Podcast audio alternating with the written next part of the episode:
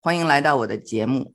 前几期我请来了在北大、清华 EMBA 和总裁班教授了十八年的经济学的教授李林瑶博士，他给我们做了四次讲座，两次是关于教育的，两次是关于美国经济的。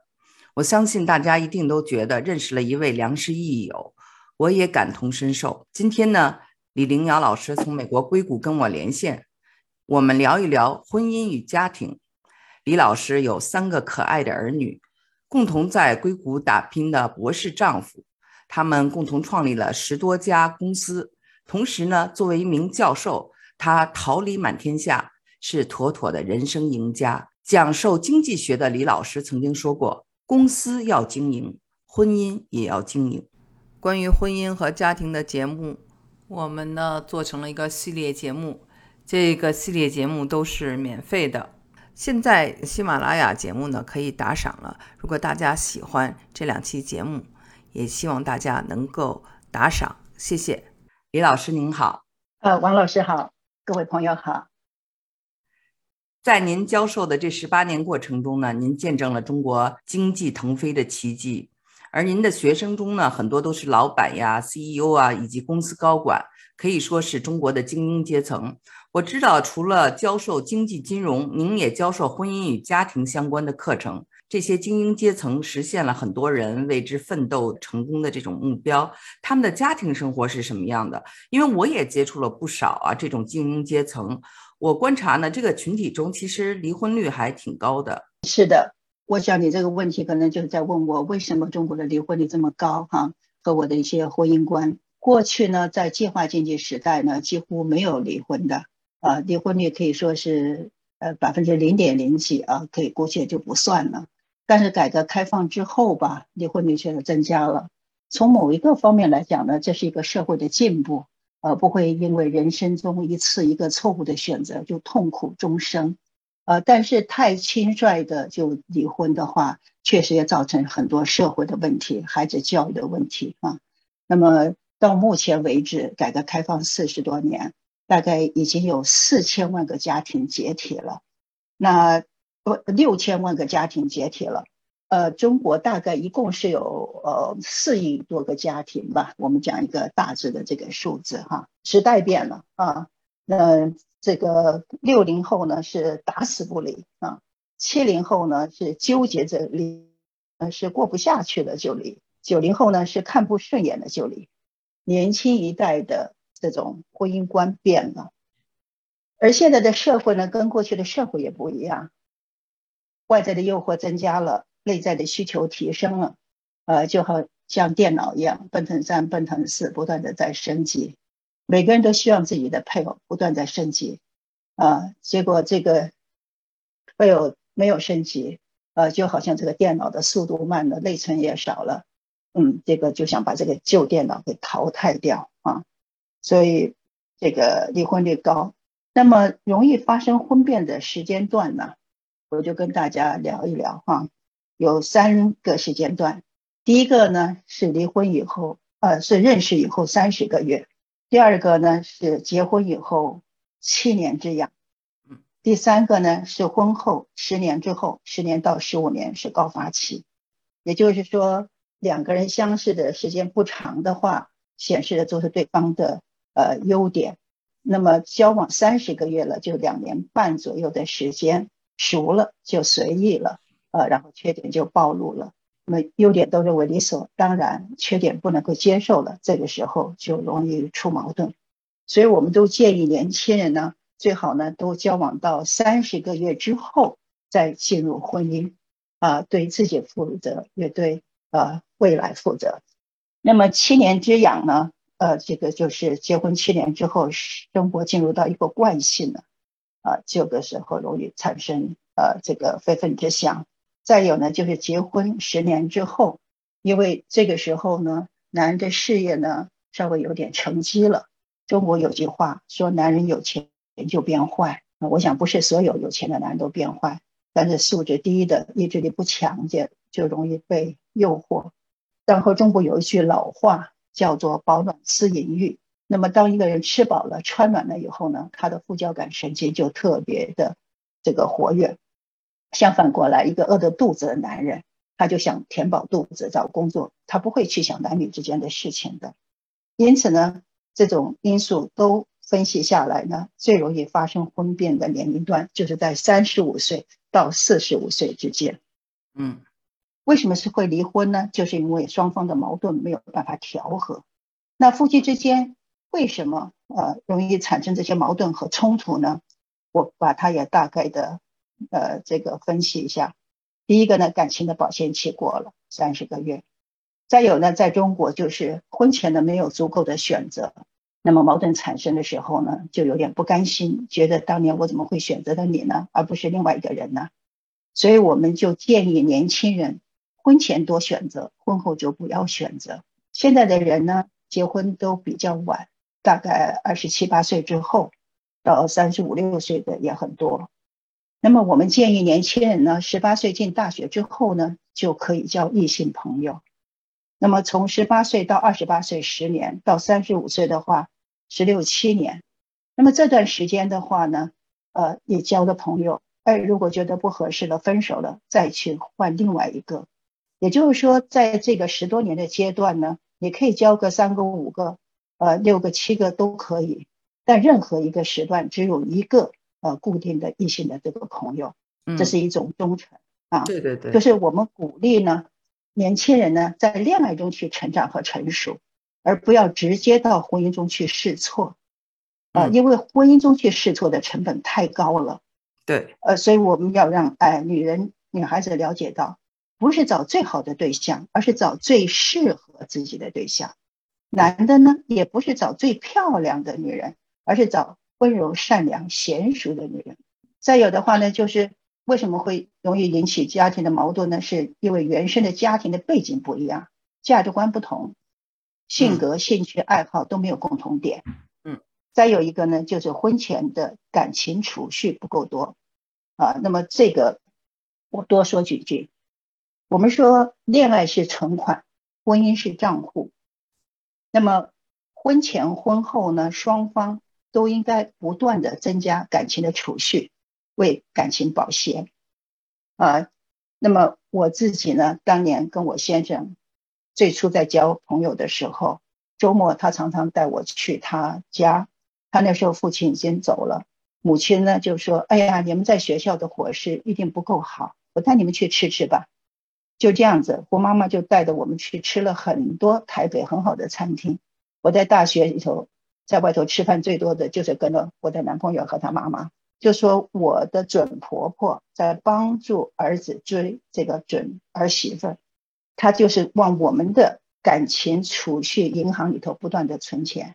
那他的弟弟呢，跟我同岁，结果那年没有考上大学。我去他家的时候，他弟弟很沮丧。后来我才知道他弟弟身体不好，那一年在医院住了半年，所以学业耽误了。后来我跟他跟他聊当中，我发现呢，哎，我说你应该考文科呀，不应该去读理工科呀。他说我当时也不知道啊，选错了，那怎么办？文科的这些历史地理啊，我从来都没有读过。哎，我说我刚刚考完，我可以给你补习，我就帮他补习了，他不半年左右，哎，结果第二年他顺利的考上了大学。也就是说，我也在帮忙这个储蓄当中存了一些情感进去，自己或者家里头的亲友都在协助着这一对交往中的年轻人。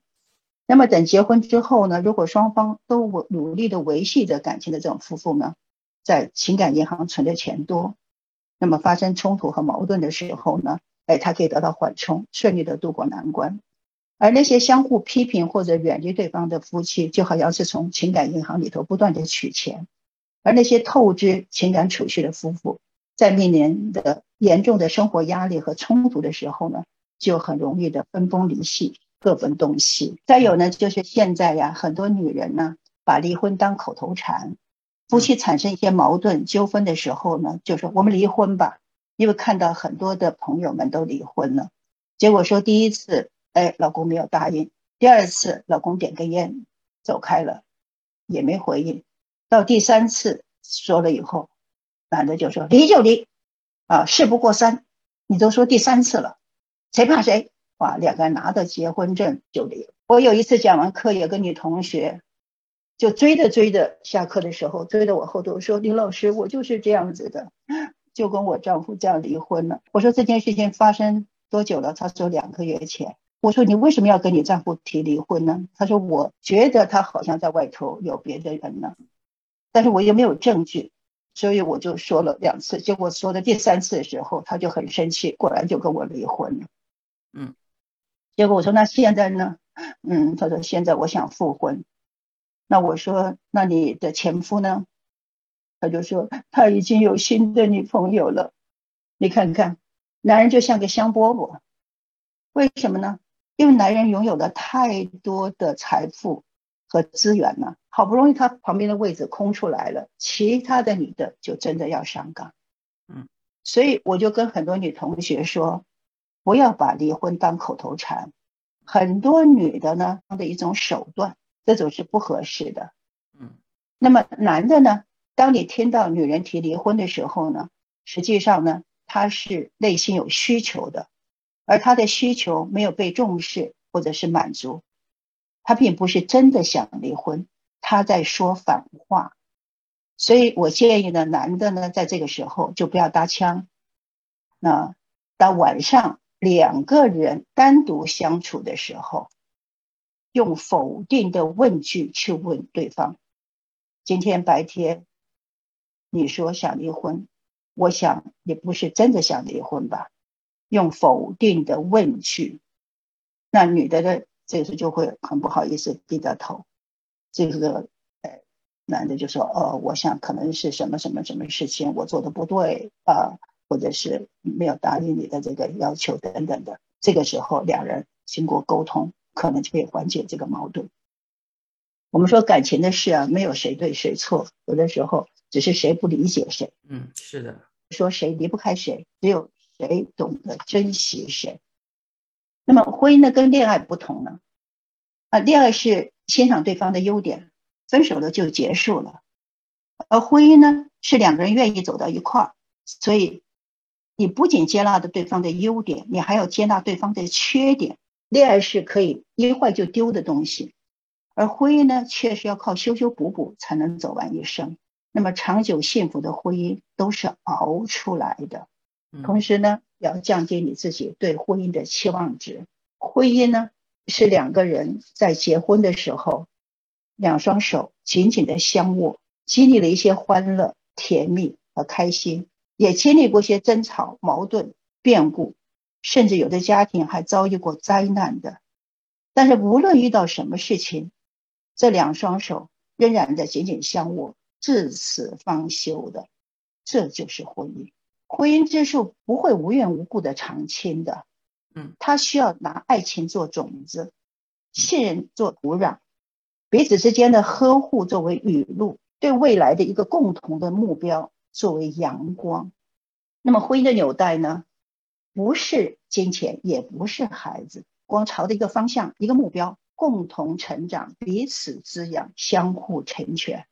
婚姻不是两个人对望，对望会看腻的。美满的婚姻是独立又亲密，相爱又自由，又懂得了解和满足对方的核心利益。而愚蠢的婚姻呢，是一方总想控制着另一方，希望另一半呢能够按照自己的意思去过做。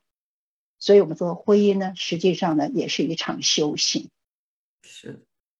好，我的回答就到这里。嗯。富二代这个词儿呢，对年轻女性很有吸引力，很多人都想嫁给这个富二代或者嫁入豪门。但是呢，就是有些婚姻啊，高攀以后呢，并不幸福。什么是一种正确的择偶观呢？对你讲的呃很对。我有一个年轻的女学生啊，她就是嫁了富二代，刚结婚的时候就住进了别墅，开豪车，呃，旁边的朋友呢都很羡慕她。结果两年左右。她怀孕生孩子，丈夫呢仍然在外头，回家两天不回家，到后来一个礼拜，到最后一个月、两个月不回来，她简直就是像守个活寡，很后悔嫁给了富二代啊！所以呢，我们说这个选择对象啊，不是看他的财富的多少，而是有一些择偶的这种因素的，就是我们第一个强调的是相似的价值观、互补的需求。跟价值观相近的人在一起。价值观呢，是操纵我们每一个人命运走向那一来对人生追求的方向和目标。事实上，夫妻之间一切的不和谐，大多是由于观念冲突而引起的。所以，价值观里头也包含了育子观、财富观等等。我们说，人类的心灵啊，是一件很精巧的乐器。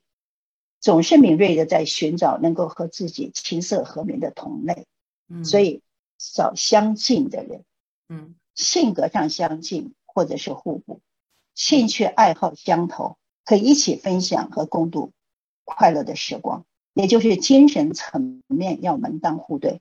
所以婚前应该了解他的文化背景，为日后和谐的相处呢寻找基础。那么还在生存线上挣扎的农民的家庭。生活中除了柴米油盐的考虑之外，没有太多文化的冲突。而过了生存水平，越有文化品味的家庭越容易产生矛盾。要选择文化价值、文化追求和你相配套、相调和的对象，了解他的原生家庭。我有一次去按摩的时候，那个师傅跟我讲，他的太太脾气非常暴躁，因为两个人交往，后来女的怀孕了，不得不结婚。结了婚以后，他才去了女方的家。到了女方家以后，发现发现他的妻子的父亲脾气非常的暴躁，妈妈又非常的懒惰。他说他的妻子就是把他父亲母亲的缺点全部都吸收了。他说他真后悔，为什么没有早去他们家看看？嗯，所以这就是原生家庭，嗯，一定不要忽略。嗯，再有的话呢，就是互补的需求，因为我们每一个人都需要来弥补我们自己的不足和缺陷。再有呢，就是等价交换的原则。每一个人都想在生活中进行最划算的这种交易。那恋爱中的人呢，总是无意识的将双方的各种条件进行不认的性价比。比如说，这个人的相貌啊、美啊、丑啊、年龄啊、事业和财富啊、学问和知识啊、社会地位啊、风度和性格呀、人品啊等等的。你看看。前些年闹得风风雨雨的杨振宁，八十二岁娶了二十八岁的翁帆。嗯，那为什么翁帆愿意嫁年纪这么大的杨振宁呢？就是地位啊、风度啊、性格、人品的在吸引着他呀。那他觉得值啊，愿意啊，能够让他过上幸福的生活呀。还有在香港原来的财政司司长梁锦松和跳水皇后傅明霞，年龄差个。二十来岁，为什么愿意嫁？他们在进行着等价交换。通常一般人呢，并不喜欢高攀的，因为你高攀到一个家庭去，你内在会有点自卑，也可能会遭到一些歧视。我有女同学嫁到一个她觉得很不错的家庭去，丈夫倒还接纳她，但是婆婆常常冷言冷语的讽刺她。所以，这也就是很多为什么美女嫁入豪门之后，中年以后会发生婚变的原因。因为所谓豪门，就他们家有钱，而女人的貌美，貌美会褪色，年龄会渐大。那么你的这些条件没有在增值，最后就造成了婚变。所以我们说，真正牢固的情感是势均力敌，是旗鼓相当的。年龄差距太大和学历差距太多。这都是硬伤。